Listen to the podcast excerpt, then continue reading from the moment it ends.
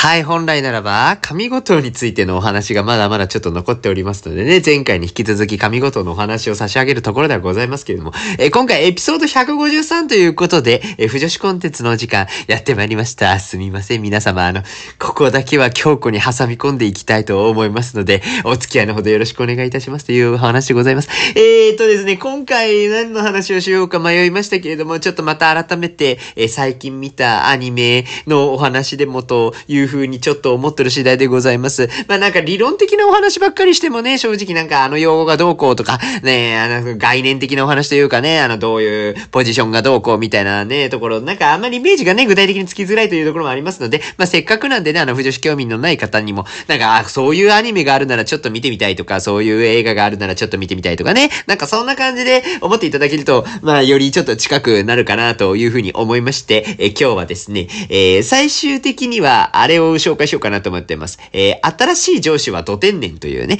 えー、アニメ化、アニメ化されたの11月とかじゃなかったですかね、去年のね。え、あ、10月 ?10 月か11月に、えー、アニメ化されたものなんでございます。もともとね、えー、あの、漫画がございまして、そちらでね、えー、連載をされているものがアニメ化したと、2023年10月からでございました。はい、こちらでね、順次いろいろな放送が行われているんですけども、どうもね、そのなんか BL というよりはちょっとね、もう一歩ライトなタイプのものらしいので、まあそういうジャンルっていうものが実はちょっと最近ブームになりつつあるんじゃなかろうかっていうような私の試験とともに、えー、今日はちょっと変わった BL 作品というところですね。まあまあ変わってるというよりは、まあそもそもで BL 作品と呼ぶか呼ばないかみたいなところの話の問題もあるんですけれども、まあちょっといつもよりもライトな感じでお届けできればなと思いますので、皆様どうぞお付き合いのほどよろしくお願いいたします。世知辛いを生き抜くのは至難の技。それでも明日また頑張れますようにお酒の力をお借りして吐き出しましょう、この感情。この番組はデイスイレイディオ、調べじゃ言えないあんなことこんなことたまたままじゃ具合が悪い。喜怒哀楽まるっとひっくるめて好き勝手喋らせていただきます。というわけでこんばんは、ゲルヨンメンテルながら今日線を張ってきてます。住吉です。はい、そんなこんなでね、早くてお届けいたしましたけれども、まあ早速ですけどもね、不女子コンテンツだろうが何だろうがお酒は飲んでいこうというようなスタンスでございまして、今日はですね、実はプレゼントいただいたお酒のご紹介でございます。そうなんでございます。嬉しいよね。本当にね。えエールランニングクラブの林田さん、林田大先輩がお酒を買ってきてくださいましたので、今日はそちらをいただきたいと思います。林田さん今から飲みますね。ありがとうございます。実は2本買っていただきまして、もう1本はちょっとまた別の機会にということで、今日はビールの方をね、いただいていきたいなと思います。えー、ビリケンビールというですね、大阪のビールを、えー、プレゼントしていただきました。ありがとうございます。ね、見てください。見てくださいって見れないのか。ごめんなさいね。あ、そうそう。あの、カンカンにね、ビリケン様が乗ってるんでございます。はい。まあ、まさにね、こう、大阪感を感じるビールでございますよね。まあ、本当は、なんだっけ、好きだけど、好きなのに、好きやから好きなんじゃら、かちゃちゃちゃちゃみたいなやつね。ね大阪の女になりたい。ね大阪の女になりたい方はたくさんいらっしゃるかと思いますけどもね。まあまあ、生まれ育ち、性別は変えられないのでね、甘んじて今の実情を受けながらもビール飲んでいくわけでございますけども、幸福を呼ぶビリケンさんということでね、ビリケンさんは有名かと思います。通天閣のある新世界で大流行のビリケンさんでございます。で、このカンカンにはですね、ビリケンさんと、あとこれも多分有名なやつですね。ミノーの竹。で、あ、身の竹って言うと、身のの滝ね。あの滝が乗ってるんですよ。山と間からこうビャーって水が出てるあの滝でございますけど、この身のというところの滝がね、えー、流れている様子がこう描かれたカンカンになっております。えー、中身としてましてはですね、バイゼンビールということでね、バイゼン工房が醸し出すバナナやクローブを連想させるフルーティーな香りが特徴ということでございまして、えー、香りはやや抑えめの痛快な後味と柔らかい飲み口というところが癖になるビールでございましょう。で、最後言えんかったな。ねどんな感じなんだろうね。爽快な後味、柔らかい飲み口ということで、飲んだ瞬間は結構柔らかな感じがしつつも、結構爽快感のある後味があり、香りはちょっと控えめに、ちょっとおしとやかな感じがするのかしらなんてね、いろいろ夢を見ながら、えー、飲んでいきたいなというふうに思いますけども、まあ、ちなみにビリケンさん情報をちょっとだけお伝えしますと、ビリケンさんの誕生、なんとアメリカの芸術家、フローレンス・プリッツさんが、えー、1908年、夢の中で見た神様をモデルに作ったというのが誕生のきっかけなんだそうですね。1908年ということで、えもう今2024年でございますから、もう長年経っていらっしゃる、もう大先輩でいらっしゃる感じでございますけどもね、非常にこうユーモラスなね、神様のね、表情がね、すごくこう、笑ってらっしゃって、釣り目で笑ってらっしゃって、ね、幸せをまさに呼びそうな感じがいたしますけれども、日本では1912年通天閣のある新世界から大旅行したと。で、ビリケンさんの足の裏をね、撫でると願いが叶うみたいなところはもう旅行者の常識というかね、まあね、ついついこう触っちゃいたくなりますけども、足の裏を触ると、ね、なかなか夢が叶ったり願いが叶ったりするというのは、またまた斬新な仕組みでございまして、どういう仕組みでそのようになっているのかというところはですね、まずにいろいろ聞いてみたいところもございますけれども、まあそんなことはさておきながら早くビール飲もうぜっていうことでね、はい、スタバのマグカップに今日もね、注ぎながら、このビリケンビールをいただいていきたいと思います。はい、じゃあまず開けましょうかね。おっしゃい行きましょうあ、ちょっと待って、泡が、泡がちょっと多いわ。ちょっと待ってね。ちょっと調整しながら。あ、ちょっと待って、泡が多いな。泡が多い。あ、待って。え、なんてなんて待って待って。なんか、色が超黄色。え、超黄色みの強いお色なんですね。あ、濁り臭、そしてね、はい、濁り臭、ま、やってまいりました。濁り臭でございます。あのね、この酒が濁っているというのは旨味が詰まってるんじゃなかろうかということでね、私もテンションが上がっちゃうわけですけれども、相当ね、普通のビールよりもちょっと黄色みが強いような色をしております。あ、バナナ。ねえ、あ、香り。あ、バナナよバナナの香りするよ、これ。不思議ですね。ちょっとね、泡が多すぎてね、ちょっと泡減らすわ。あの、ごくごくがたどり着けない。うん。で、ちょっと注ぐと。あ、いいかな？多分ね、今この微調整多分伝わってないとは思いますけど、今上手に微調整したんでね。いけるでしょう？ちょっと飲んでいきたいと思います。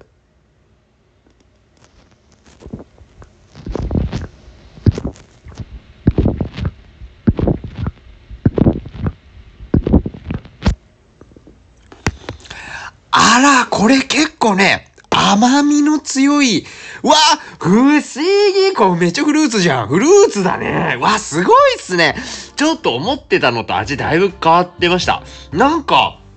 あ、香りがフルーティーっていうのを書かれてたから結構そのなんか鼻に抜ける香りみたいなのは想像してたんですけど、なんていうかね、味わい自体がね、相当フルーツ味感じる甘い感じがするビールでございます。不思議これ。はいはいはい。えっとね、飲み口はすごく柔らかいっていうのはまさにそうで、軽い飲み当たりなので、結構、あの、とっかかりやすい、とっつきやすいタイプのビールなのかなというふうに思います。で、やっぱ特徴としては何度も言ってあれですけど、まあこのバナナ感っていうか、果物感がね、すごいんですよ。結構、結構しっかり甘み感じますし、なんかすごくこう、ちょっとに、ビールの苦味苦手な方も中にはね、いらっしゃるかと思うんですけど、そういうのね、感じないですね。すごいさっぱりとした飲み口もあって、えー、すごい、なんだろうな、もう本当にフルーツジュースみたい。な、なんだったらフルーツジュースみたいなビールでございます。えー、面白いね。もちろんビールなんでね、あの、そのビールの独特のその酵母感みたいなところはね、若干ちゃんと感じるところはあるんですけど、俺ね、不思議なのがね、やっぱり、果物感、これすごいですね。ビールね、苦手な方とか、女性の方結構ね、これ好きだと思いますよ。あ、割かしね、すごくこう、甘みを感じるタイプのビールでした。俺、美味しいですね。アルコール度数はね、5.5%あるので、割としっかりちゃんとアルコール度数あるタイプのビールだと思います。なので、ちょっとあの、飲みすぎにはご注意っていうところはございますけれども、まさになんて言うんでしょうか、ビリケンさんの、あの、いや、ほいみたいな感じの、そのなんか笑いのね、軽いタッチの笑いのね、すごいこう楽しい感じみたいなのが伝わるような、本当にこう口の中で踊り出しそうなね、えー、そういうポップな感じがすごい楽しいなというところは、めちゃくちゃ感じるビールでございますね。あ、美味しいですね。やっぱそのビリケンビール、まあ、なんかね、大阪旅行した時とか、昔あったな、なんて思い出したりもいたしますけれども。ねえ、なんか、ねすごいワクワクしますよ。あの新世界とかさ、それこそなんかこう、すごい夜とかになってくると、きらびやかなネオンみたいな感じになってくるじゃないですか。あの、看板の我、我先にとこう主張する感じのあのガビガビ感ね。ああいうところもいいですよね。大阪ならではだと思うんですけど、ああ、でもそんな感じするかも。そのなんか、あの、わちゃわちゃしてる感じするんですよ。結構、その果物たちが。ああ、僕も僕も、はいはいはい、まあ、俺や、俺やで、俺やで、みたいなことを言ってるような、そういうなんかこう、弾けるような甘みみたいなところをちょっと感じるビールなんですよね。なんかその大阪の街並みのあの、賑やかな感じ、明るい感じっていうところが、この一杯の中にすっごい凝縮されてるような、まあ、そんなすごい楽しめるようなビールでございます。えー、これ美味しいですね。もうちょっと飲んじゃおう。なんか今まで飲んだのとちょっと違う。ねえそういうのいいですよね。いや、楽しいです。ねえ林田さん、ありがとうございます。そしてもう一個買ってもらってる、ね、方は、また改めて、別の放送のタイミングで、えー、ゆっくり堪能させていただきたいと思いますので、まあ、これはこれで皆様お楽しみいただいてというようなところでございます。はい、ビリケンビール片手に今日は不女子のお話ですよ。大丈夫ですか？はい、皆さんいいですか？ここからは不女子の話でね。一応あのネタバレ含みますよ。あのネタバレ含みますので、ちょっとあのネタバレ、できるだけね、あの根幹には触れずに。まあ、今回の話はですね、あんまり根幹という、なんかこの、例えば一応12回放送分がある、12回やったかな ?12 回放送分があるんですけど、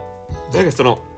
ネタバレを食らっちゃうと、一切楽しめなくなるタイプのものでもなく、割かし、まあ、若干ね、あの、前後のストーリーのつながりはもちろんあるんですけど、1話完結型として読んでもそんなに忖度、遜色ないというか、うん、あんまり違和感なく、え、楽しめるようなタイプのアニメですので、そこまでね、あの、厳しくネタバレ厳重にしなくてもいいかなっていう気もいたしますが、一応気にする方は気にするのでね、あネタバレ NG の方はもうちょっとスキップしていただいて、はい、あの、もう早速読んでいただければと思います。読んだり、まあ、漫画もね、ありますのでね、読んでいただくなり、視聴いただくなりしていただければと思います。えー、あ新しい上司は土天然というやつでございますね。はい、そもそもで2023年からちょっと遡っていくわけでございますけども、アニメの BL の実写化っていうところは非常にね、豊富だったんですよ、2023年って。これね、私もそんなになんか BL アニメとしてがっつり見るかっていうと、そんなでもなかったりするので、えっ、ー、と、実際ね、全部見てないのが本当に申し訳ないなっていう気はいたしますけれども、本当に実は結構実写化されたもの、アニメ化されたものっていうところが、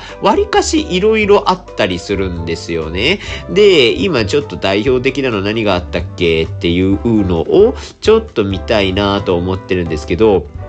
なんだっけ、アニメ2023年でいくと、マスク男子は恋したくないのにとか、まあ、この、今回もご紹介するね、新しい上司は土天然もちょっと若干そういう要素が含みますので、まあ、なんかここも、ね、BL として、え、くくるとすれば、まあ、まさにそんな感じになっちゃうんですけどもね。はいはいはいはい。まあまあ、そんないろいろ、あとはね、何があるんだっけ、えー、ギブンとかもそうか。ね、あと、なんか、この辺もね、いろいろありますよね。あと、BL のドラマとかもあったのか、今回ね、君となら恋をしてみても、体感予報、僕らのミクロな結末、僕らの食卓、えー、なぎっこの話、なぎっこの話は別に BL じゃない気がするけどな。なんか、いろいろね、そのなんか BL の、2023年 BL とかで調べると、いろいろ出てくるんですけれどもね。はいはい。いろいろなジャンルのものが、えー、アニメ化されるというのが、実は豊富だった年なんでございます。そう。ね、な、なんだらしいですよ。ちょっと言えんかったけどもね。はいはいはい。そうそうそう。で、なんかそのアニメ実写化みたいな話をなんで持ち出したかっていうと、結構これって BL のトレンドを表してたりするんですよね。アニメ実写化が増えるっていうことは、まあ要は、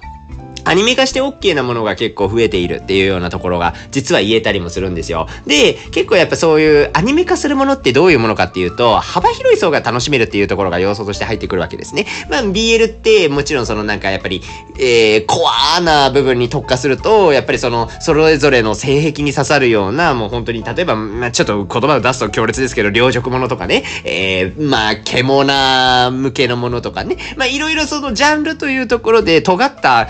癖というか特徴というか、そういったものが作品によって変わってくるわけですけども、アニメ化ってなると、やっぱ幅広い層が楽しめるみたいな要素が入ってきて、ライトになる傾向にあるんですよ。どっちかっていうとちょっとエロ度が軽めというか、あの、とっつきやすくなってくるというかね。まあ、なので、ちょっと癖のあるような性癖っていうところがちょっと薄れてきてて、大体みんな楽しめるようなアニメのトレンドっていうところが出てくるっていうのが、まあ、こういう2023年のアニメ実写化が増えたっていうところから、言えることがあるのかなっていうのはちょっとあったりはいたしますね。実際そのなんか BL コンテンツを多く扱っている、えー、まあ、特ある某サイトとかのランキングとかがね、毎年出されてたりするんですけど、2023年の傾向としていろいろね、そのなんかバースものが流行ってきてましたみたいな話とか、いろいろ傾向についてまとめた記事があったんですけど、一個そのやっぱトレンドとしてこのライトな BL ブームっていうところは、なかなかやっぱ特徴としてあったと。で、これがやっぱ2024年も続いていくんじゃないかっていう予測が立てられてましたね。おそらくですけども、やっぱりそのコンテンツが、まあ、2023年のうちに、えー、こういうコンテンツが出ましたよみたいな、まあまあ、特に漫画界であったりとか、まあ、商業 BL という世界ですね。商業 BL っていうのが、そのなんか二次創作とはまた別で、もう本当にその BL 作品として一から作っているような作品のことを商業 BL って総称して言ったりもするんですけど、その商業 BL の世界で、やっぱりそういうライト目の層っていうのを狙った、まあ本当に、あの、みんなが楽しめるっていうようなタイプの、ちょっとエロと軽めの BL っていうところは、やっぱ一定出てきてると思うんですよね、作品数としてね。で、それの、まあ、例えばまあこれがさらに実写化っていうものが進んだりとか、あ実写化って言ったらちょっと違うね。アニメ化みたいなのが進んでいくっていう風になってくると、あなるほど、こんな作品があったのねっていうようなところで、また不女子界隈に賑わうというようなね、えー、流れができてくるっていうのは予測がつくので、2024年ちょっとライトな BL ブームっていうところが来るんじゃないかなというふうに思います。ライトな BL っていうところを、あ、えて他の表現すると、まあ、ちょっとね、厳密な意味合い変わってくるんですけど、ブロマンスなんて言ったりもしますかね。ブロマンスっていう言葉は、あんまり聞かないかもしれないですけど、皆さんご存知ですかね。あの、ブラザー、ブラザー、プラスロマンスっていう言葉を掛け合わせたものになります。brother, brother and romance ですね。で、ブロマンスでございますけども、なんか、どういう役が適切なのかっていうと、まあ、いろんなサイトでいろんな言い方されてるんですけど、例えば男性同士の熱い友情みたいな、そういった意味合いで捉えるっていうケースが多いのかなと思います。なんか、もともとそういう話なんだよね。この最初の、えっ、ー、と、ブロマンスという言葉が生まれた契機が、どうもも2000年代のアメリカのスケボ雑誌で、四六時中スケボーを一緒にするようなダチという意味で、最初に出たのがブロマンスっていう言葉らしい。これ情報ソースがね、ちょっと、んなんか、なんかインタビュー記事なんですよね。で、この方が言うにはそうらしいんですけど、ちょっとまだね、そこまで確認できてないので、まあ、あくまでそういう一説っていう風に私は読んではいるんですけど、そういう風な意味合いらしいです。で、まあそのブロマンスも、やっぱり言葉の使い方みたいなところをいろんなサイトで見ると、やっぱちょっと微妙に違ってたりもするんですよ。もうちょっとその BL 寄りに使ってたりとかね、するパターンでいくと、えー、性的な描写っていうものはない。性的な関わりっていうものはないけれども、まあ同じ同性同士の親密さみたいなところを表現する言葉としてブロマンスっていうのをやっぱ使ったりするみたいなね。なので、結構 BL ものの一派にそのブロマンスっていうようなジャンルを設けて、えーそういう性的なものはないんだけれどもえー、恋愛と友情の愛仲ぐらいなものとして、えー、ブロマンスという定義をしつつ、そういう作品を作るっていうようなところがあったりすると。まあ、これがまさに、そのなんかライトな BL っていうところでね、えー、なってくるところがあるんじゃないかなというふうには思いますけどね。まあ、ここの定義っていうのはね、やっぱちょっと難しいところがあるので、えなかなかね、何と言っていいのかっていうところもございますけれども、はいはい。まあまあ、なんかね、どうしても BL ってちょっととっつきにくいというか、不女子ってなんか男同士のなんかイチャイチャしてるのをずっと見てる生き物なんでしょ？みたいなね、えー、そういう感覚っていうのはやっぱ一定あると思うんですよね。まあ実際私もその沼にはまるまでは、やっぱりなんかそういうちょっときついタイプの、えー、人たちがいっぱい不女子っていうのにはいるんだよね、みたいなような印象自体はあったんですよね。ただ、なんかやっぱジャンルで見ていくと、必ずしもそういうものばっかりではない、なんかこう癖があるものが全てではないというようなところがありますので、なんかもう本当にね、いろんな分野がある。もうそれはもうずっと今までお伝えをしておりましたけれども、BL 界にもやっぱりそういういろんなジャンルというかいろんな派生みたいなところがあるので、結構自由な解釈で、えー、やっていって、例えばそういう、えー、か、体の関係っていうところを超えたようなもの、まあ、超えたというのが適切なのか、超える未然みたいな言い方が適切なのかっていうところは、ちょっとね、議論が分かれるかもしれませんけれども、まあ、そういうふうにちょっとライトなものっていうものも全然あり得るんだよっていうところは皆さんもぜひね、知っていただいて、まあ、そんなもんなんだな、みたいなね、もう本当にいろんなタイプの BL 作品っていうものが世の中にはあるんだなっていうところをね、知っていただけるといいんじゃないかな、なんて思ったりはしておりますけれどもね。ちなみになんかエピソード36の女子コンテンツってちょうどそれっぽい話したんですよね。恋愛をしない BL は存在するのかみたいなね、テーマで、えー、ちょっとライトめの BL についていろいろ語ったところがあったんですけど、まあ、ここでもお伝えした通り、別に身体の関係性って別にカップリングに影響しないというかね、BL においてマストではないっていうところは、やっぱ本当に思っておいていくべきところなのかなと思います。まさにブロマンスなんかその通りで恋愛という枠にはまらないような友情関係であったりとか、あるいは信頼関係関係みたいな部分ですかね。えー、必ずしもね、こう、友達っていう枠で語られないものもブロマンスに入ってくると思いますので、まあそういくと 信頼関係であるとか、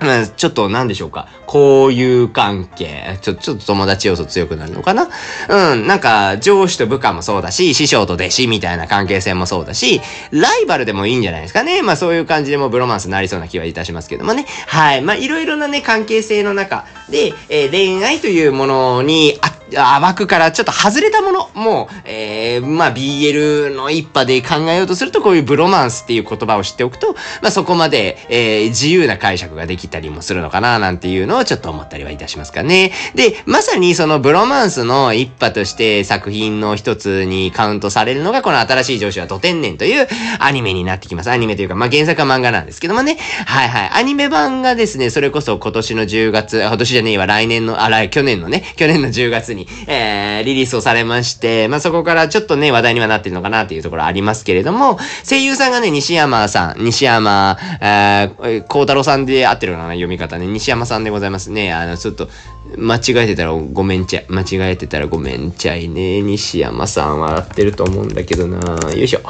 えー、西山幸太郎さんですね。合ってる合ってる。あで、と、あと、福山潤さんですね。が、メインのキャストを貼っていただいておりまして、、あ、福山さんだっけ？え、ちょっと待って、ちょっと待って。違う違う違う違う。福山さんも出てらっしゃるけど、実際は、えっ、ー、と、メインね、誰やったかいな？ちょっと待ってね。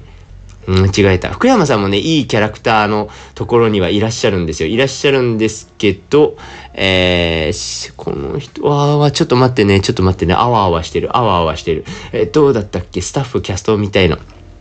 結構そのアニメ化する上でこの声優さん誰だっけっていうところはね、実は結構大事にして、あ、梅原さんやったらごめんなさい。えー、主役がね、梅原雄一郎さんと西山幸太郎さんでした。で、あの、同じくね、その、キャラクターがもうちょっと出てくるんですけど、えー、あと二人ね、えー、課長役が杉田智和なんでしょ？で、えー、もう一人出てくる同僚役が福山潤さんだったわ。そうそうそうそう。で、あの、猫も出てくるんですけどね、この白桃ちゃんっていう猫もまた可愛いんですけどね、この子がね、あの声優さん、下野さんでございます。下野宏さんで。まあ、下野さんはね、いいですよね。はいはい、いいですよ。猫がね、こう、あの、猫語でね、もう基本的にはニャーって鳴くんですけど、まあ、あえてそのね、ね猫の、その、思っている日本語みたいなところをこう、ナレーション風に出してくるみたいなね、アニメよくあると思いますけど、白桃ちゃんもまさにそれで、あの、ツンデレキャラの猫ちゃんがいるんですよね。まあ、ここもね、どういう風にストーリーに絡んでくるのかっていうところは実際のストーリー見ていただいて、ね、楽しんでいただければと思いますけれども、まあ物語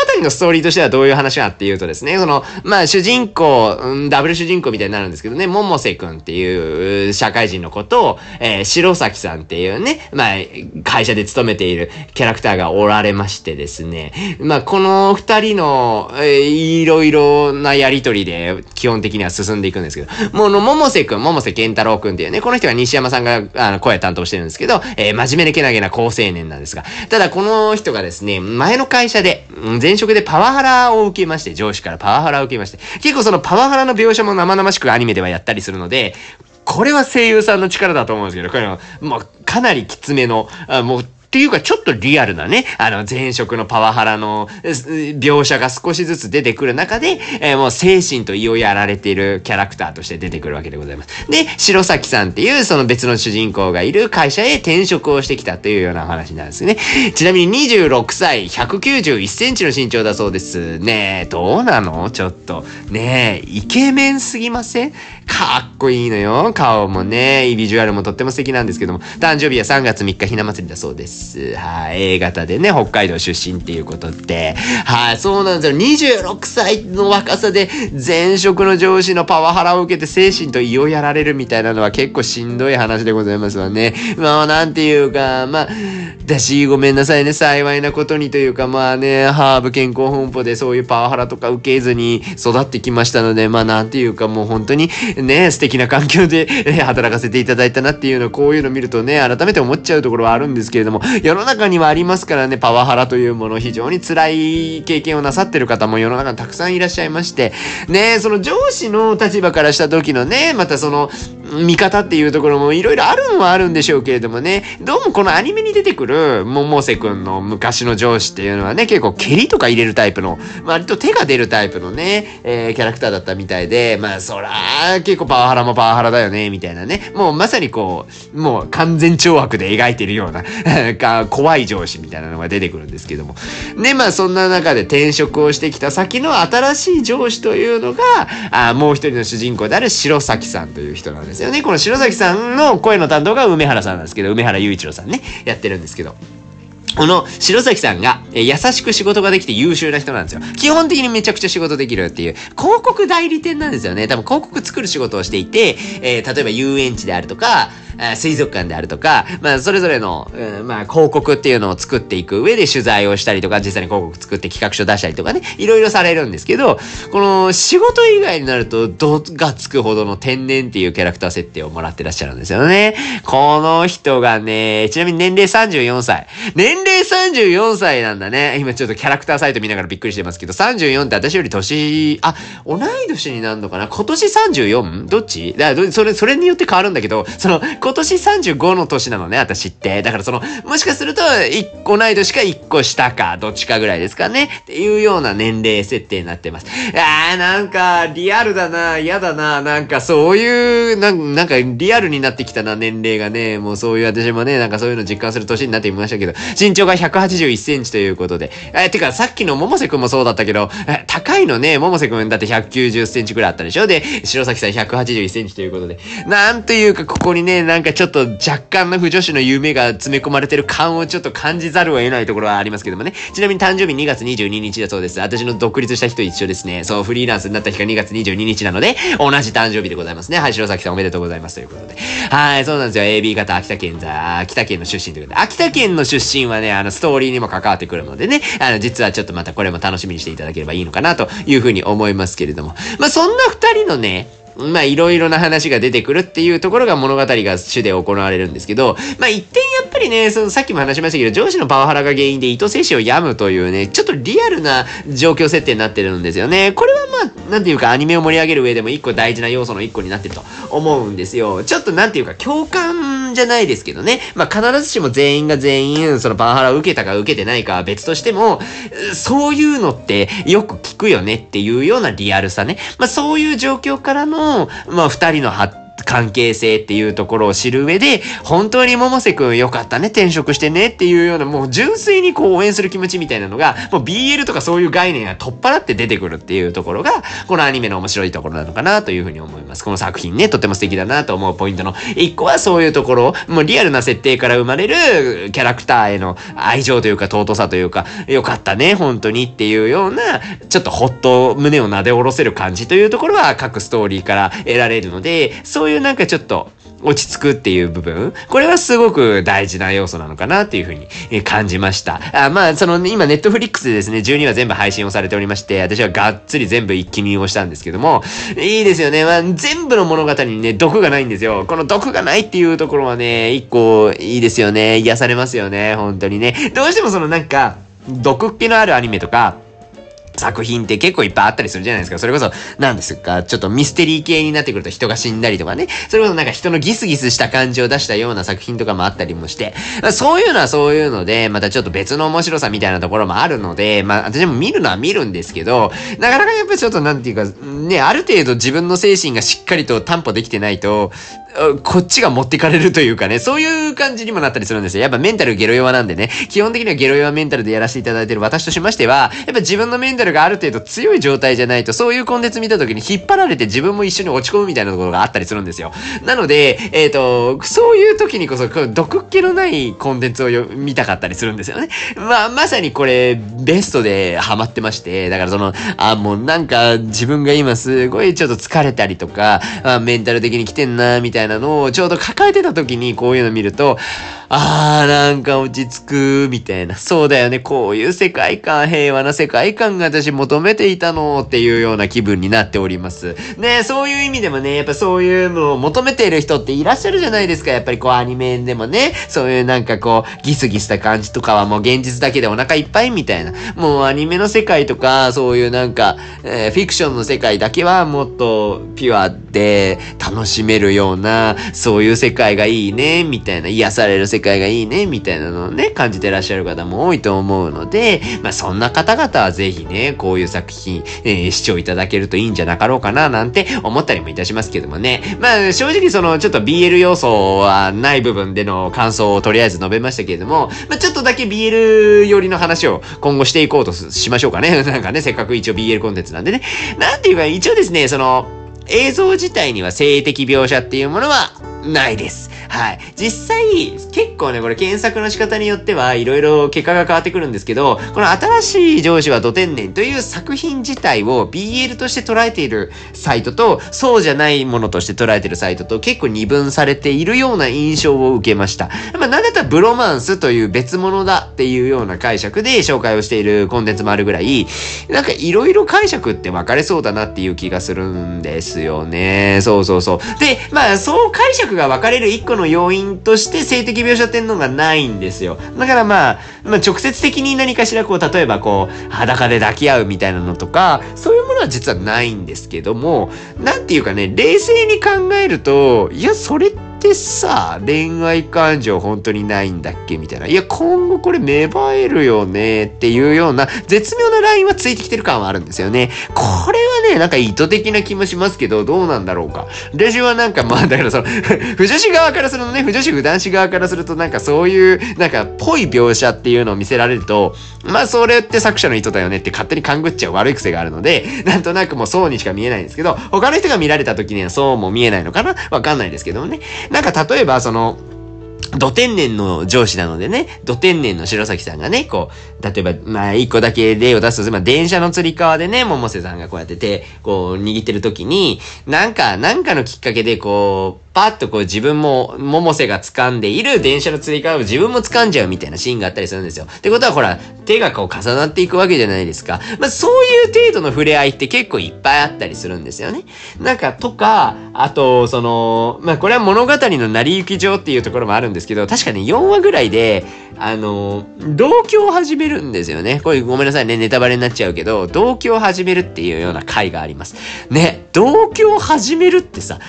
あります？だって会社のいくらその仲がいいとはいえ、上司の家に引っ越し先が決まるまでずっと一緒に暮らしてるんですよ。で、その暮らしてるさなかで、休みの日とかは一緒に買い物行ったりとか、温泉行ったりとかするんですよね。これって思いません？だってこれってなりませんか？ね、不女子から見ると、ああ、そういうことだよね、みたいなね、感じで思っちゃいますけど、でも確かに描写自体はそうじゃないですよ。BL じゃないんですよね。お互いに恋愛感情があって、えー、ドキドキしてるとか、そういう話は一切なく、もう本当に純粋に、えー、上司のことを慕っている部下と、えー、部下のことを思いやっている上司っていう二人の関係性でしかないので、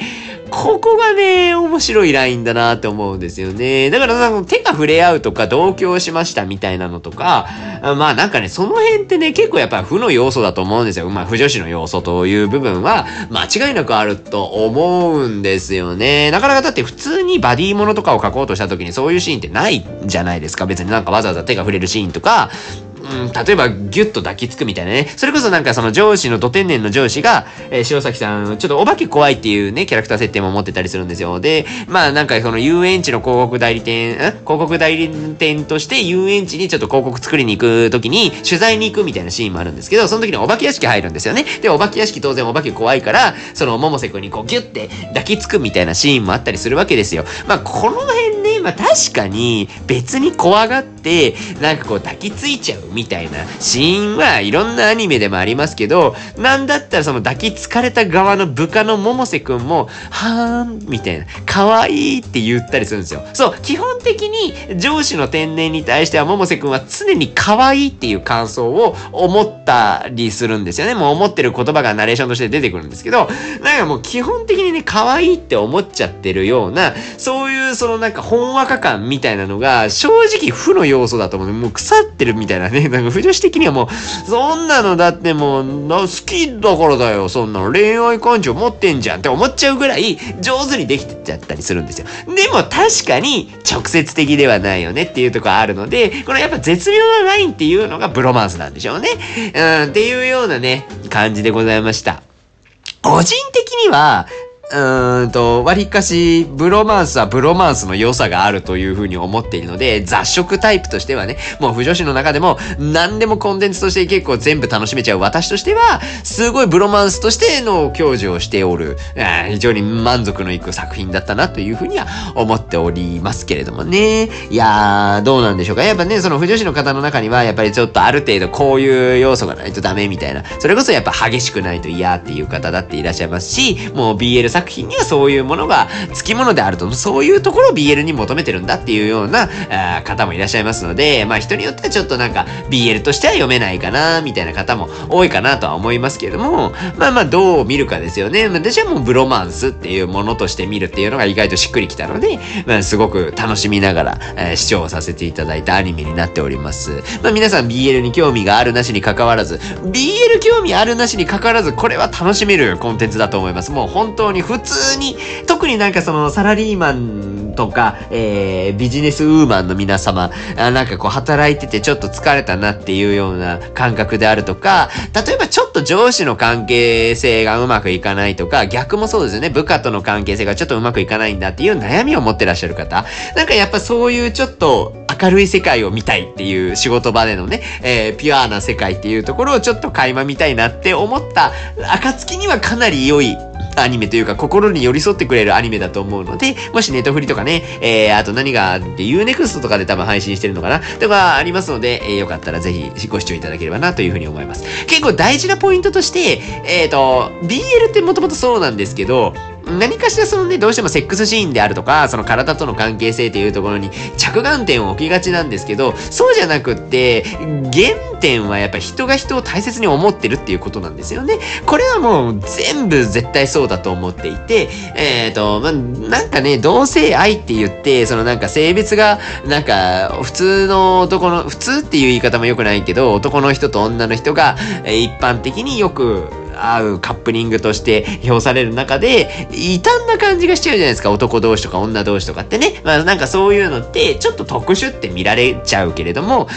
根源は一緒なんですよ。やっぱ大事に思うとか大切に思うとか、愛情を持って接するとか、まあそういう部分の根源の気持ちってどんな恋愛の形であれ同じなわけですよね。で、なんかそういう BL って、いろいろちょっと特殊に語られがちだけど、一番根本大事なのって人が人を大事に思うっていう気持ちだよねっていうところを気づかせてくれるアニメだと思ったので、やっぱりそういう意味でこのアニメはこの不女子コンテンツとして取り上げたいなって思ったところは一個あったんですよね。特にブロマンスっていうジャンルはそれがわかりやすい。なんていうか性的描写を排除してるっていうところも、排除してるっていうのがどうちょっと言い方適切かわかんないですけど、まあ、性的描写がないので、ない分やっぱり人へのえ、大切に思っている気持ちっていうところがフィーチャーされてると思うんですよ。だからそういう部分をしっかりと感じられるっていう意味で、そうだよね、BL の根源ってここにあったよね、本質ってそうだよねっていうところをちょっと考えさせられるような作品なのかなというところは思ったりいたしますかね。これはなんか BL 好きか嫌いかとかそんなものを超えて、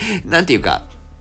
大事な要素じゃないですか。人を、人をね、人を大切に思うとか、ね、大事な人に対して、えー、大事だっていう風にしっかりと伝える言葉であれ、態度であれ、行動であれ、いろいろ伝えられるっていうところはすごい大事な話だと思いますので、なんかそういう意味でね、なんかこのコンテンツをすごく楽しく、ね、あのー、純粋な気持ちでね、えー、見ていただけると、うん、ファンの方増えるんじゃないかな、なんて思ってたりはいたしますかね。ちなみになんかね、今回メインでご紹介しているのは、まあ、主役級のその百瀬くんと白崎さんんっていう二人を紹介してるんですけど、実際はね、あと二人出てくるんですよ。青山さんっていう課長役の人。この人がね、まあキャラクター属性としてはかまってちゃんなんですよね。えー、まあこれ杉田さんが 声優されてるので、声優好きの方とかだと面白いのかなって思うんですけど、杉田さんっていうのはあの、えー、ジャンプで言うと銀玉の主役の銀さんの声をやったりとか、されてる方ですね。えー、まあなんかね、その辺の結構ちょっと、ギャグキャラも演じられますし、ちょっと、シュール、シュールじゃねえ、あれ、なんていうの？えー、シリアスな感じの表現もできらっしゃる。もう、それは声優界だよね。もう、重鎮も重鎮の方でございますけども、青山さんっていうね、課長の役を、かまってちゃんの役をされてるので、まあ、それもなんか杉田ワールドで出てすごい楽しいなって思いますし、もう一人あのね、桃瀬くんの同僚の金城くん。ん？金城くんでよかったかな？うん、確かね、その、いるんですけど、この人はね、どちらかというと、ちょっと今時男子みたいなね、それこそインスタにこうパッと写真撮ってあげちゃって、えー、ちょっとノリ軽めな感じはするんだけれども、結構ピュアなところはあって、で、まあ人への気の使い方っていうところも結構ちゃんとできるようなタイプの人だったりするんですよね。で、この青山くん、青山くんで青山課長と金城くんは一緒に、えー、なんか、くまってランドみたいな、まあそれこそね、この番組のキャラクターがいるんですけど、く、くまってちゃんっていうね、くまってちゃんがいるキャラクターの遊園地みたいなところに集中に行って、まあそこでいろいろあって、みたいな、また、より親密度を深めるみたいな、そういう回もございますので、まあそれはちょっと改めてね、見ていただけるといいのかかななんて思っておりますけれども。なんかこの辺のね、キャラクターが4人に最終的にはなるんですが、まあ4人それぞれ実は絡みっていうものはございまして、なんかまあね、不女子的に本当に腐ってみると、そのカップリングがいろいろここで想像できたりもするんですけど、やっぱこの作品自体はですね、キャラクターが増えても、やっぱピュアな感じっていうのはやっぱ崩してないんですよね。もうコンセプトとしてやっぱりその、なんでしょうか、こう働いていく中で、こういろいろね、きつい思いをしたっていう人たちが、えー、まあ会社に入社をいたしまして、その新しい上司との関係性の中で、えー、仕事を前向きに取り組んでいくみたいな、そういうなんかちょっとね、前向きな気持ちっていうところを感じられる純粋さがある作品でございますので、まあキャラクターが増えてもこの崩れないピュアな感じ、ピュアピュア感と言いましょうかね。その辺はまた、なんか安心して楽しめる要素の一つになっておりますので、はい。皆さんぜひね、あの、ご視聴いただければなというふうに思います。若ね、まあ BL とは言いつつ、ちょっと BL 感のないお話でもあったかもしれませんけれども、まあもしよろしければ皆さんもね、まあこういう作品、ぜひね、あの、ご視聴いただければなというふうに思いますよ。ね、いや、結構ね、美女も好きなんですよね。百瀬くんはね、またこれがね、ツーブロなんですよね。よくよく見たら、あんたツーブロでそんな爽やかでピュアキャラなんてあんたちょっと、ねえ、どうしたの？本当に。だいたい191センチの身長のサラリーマン、最近見たことないよ。なんか大概、どんなに若手であれ、そんなやつおらんやろっていうね。夢がすごいですけれどもね。まあでもそうなんでしょう。多分身長高いんだろうね。みんな高い。これだってみんな。全員の身長今確認しましたけど、一番低い人で金城くんだもんね。金城くんの176が一番低い身長ですけど、176もそこそこ高いかんね。いやまあまたなんかね、こういうところでね、いろいろぐだぐだ言っちゃうのが腐女子の悪い癖で、腐女子っていうか私の悪い癖でございますけれどもね。まあまあこんなもんにいたしましょう。皆さんも興味あれば、ね、新しい上司はド天然。ぜひね、読んで、読んでというか視聴していただければなというふうに思います。はい、ということで、腐女子コンテンツ以上でございます。今日もね、アニメの話をさせていただきました。やっぱね、こういうメディアの話をね、今後もなんかいろいろ拾ってやっていけたらなというふうに思いますので、ぜひ楽しみにしていただければなというふうに思います。はい、肝臓は定期的にいたわりつつ明日も頑張りましょう。デイスイレイディオまた次回の飲み会でお会いいたしましょう。本日もご視聴いただきましてありがとうございました。